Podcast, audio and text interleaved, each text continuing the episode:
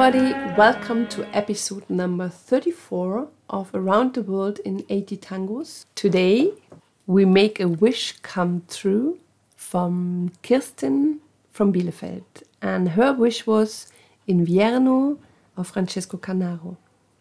Invierno means winter. This was recorded in 1937, and the music is written by Horacio Pettorossi. His nickname was El Marqués, the Marquis. He was a guitarist, he was a composer and director. He worked a lot with Carlos Gardel. In total, he recorded 60 numbers with him. Um, went with him to Spain. He, in 1925, he went to Germany to play with the Circus Sarrasani, a famous circus. He also went to Greece, where he composed a number called Noches de Atenas. But today our focus will go to a bandoneonist who is not so famous, but he played an unusual instrument, let's say. Let's listen to, to his instrument.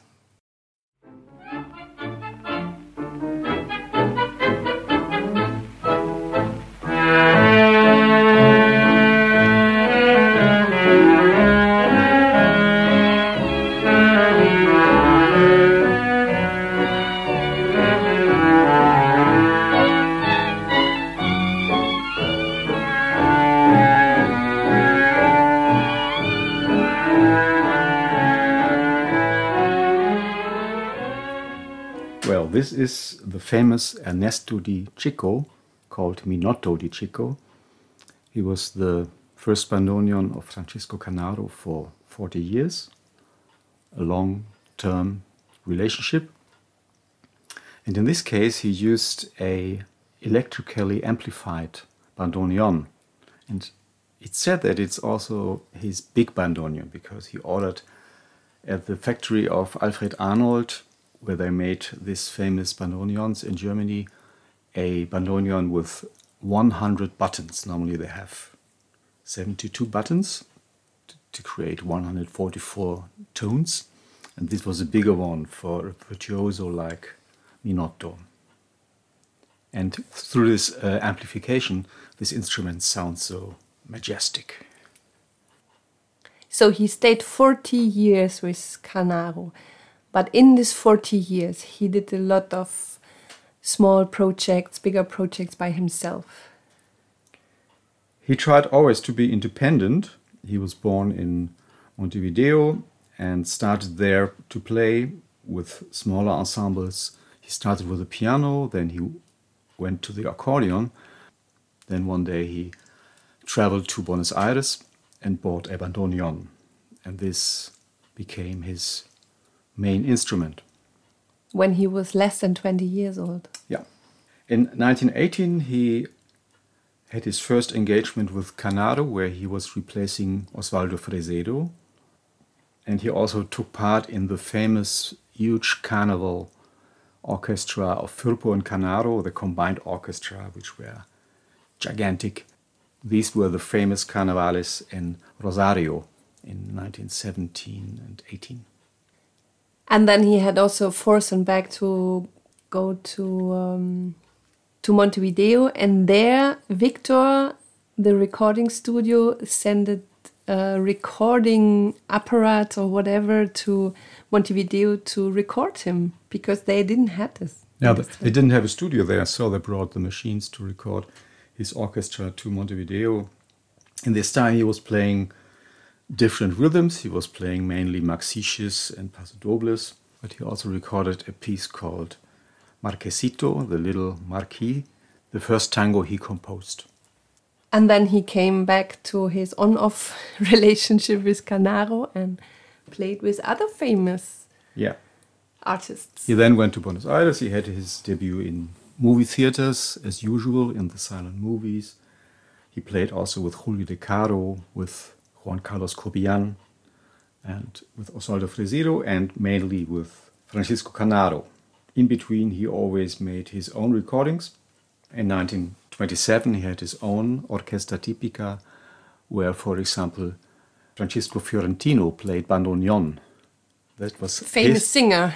This was his instrument before he only sang, and he also sang the estribillos, the refrains in this orchestra. And then in 1930, he had a famous trio in Buenos Aires. He formed a trio together with Gaetano Puglisi and José Tinelli. José Tinelli, the piano player, who also had an, his own orchestra. Then he formed a, a big orchestra where he only directed for Columbia Viva Tonal, which was a company who produced gramophones equipment. The singer was Jorge Omar, the one who sang also Nostalgias with the orchestra of Francesco Lomuto, our last episode. And from 1932 on, he was mainly with Canaro. Again, he made theater. He played also with the Quinteto Pirincho, the quintet of Canaro, the smaller one, and uh, took part in films. When you see the orchestra of Canaro performing in films, you always recognize Minotto because he was tall and bald. He was always visible in the row of the musicians. And he had the biggest bandoneon between his hands. Oh, yes. It has returned, winter, with its white wheel. The frost has already begun to sparkle in my loveless life. Profound agony that makes me understand that it's terrible to find yourself alone. And when I see, as in my heart cold winds of desolations blow, I want to cry. Because my soul carries the mists of a winter that I cannot banish today. I like these lyrics of Enrique Cadícamo, but today is not the time to talk about Cadícamo. We will come to him in few episodes. We but will I, promise. But I had to think of our special edition about Finnish tango when Maria explained that the Finnish lyrics often complain about something which never happened and will never happen. And this is a bit in this direction. So it's a sort of Finnish tango Enrique wrote here. yeah, it's not typical Argentinian, I must say too.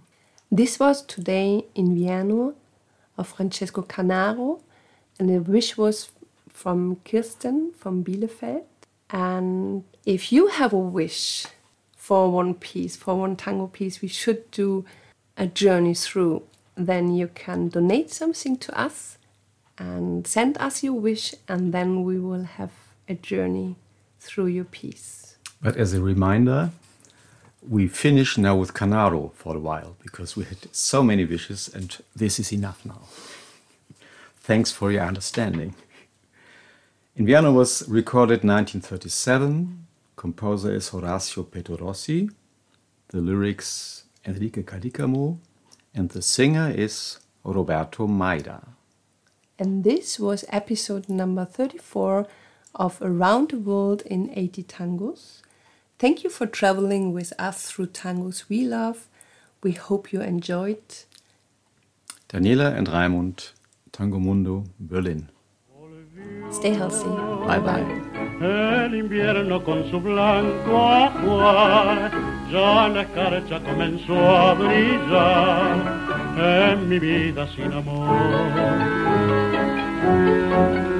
Profundo padecer que me hace comprender que hallarse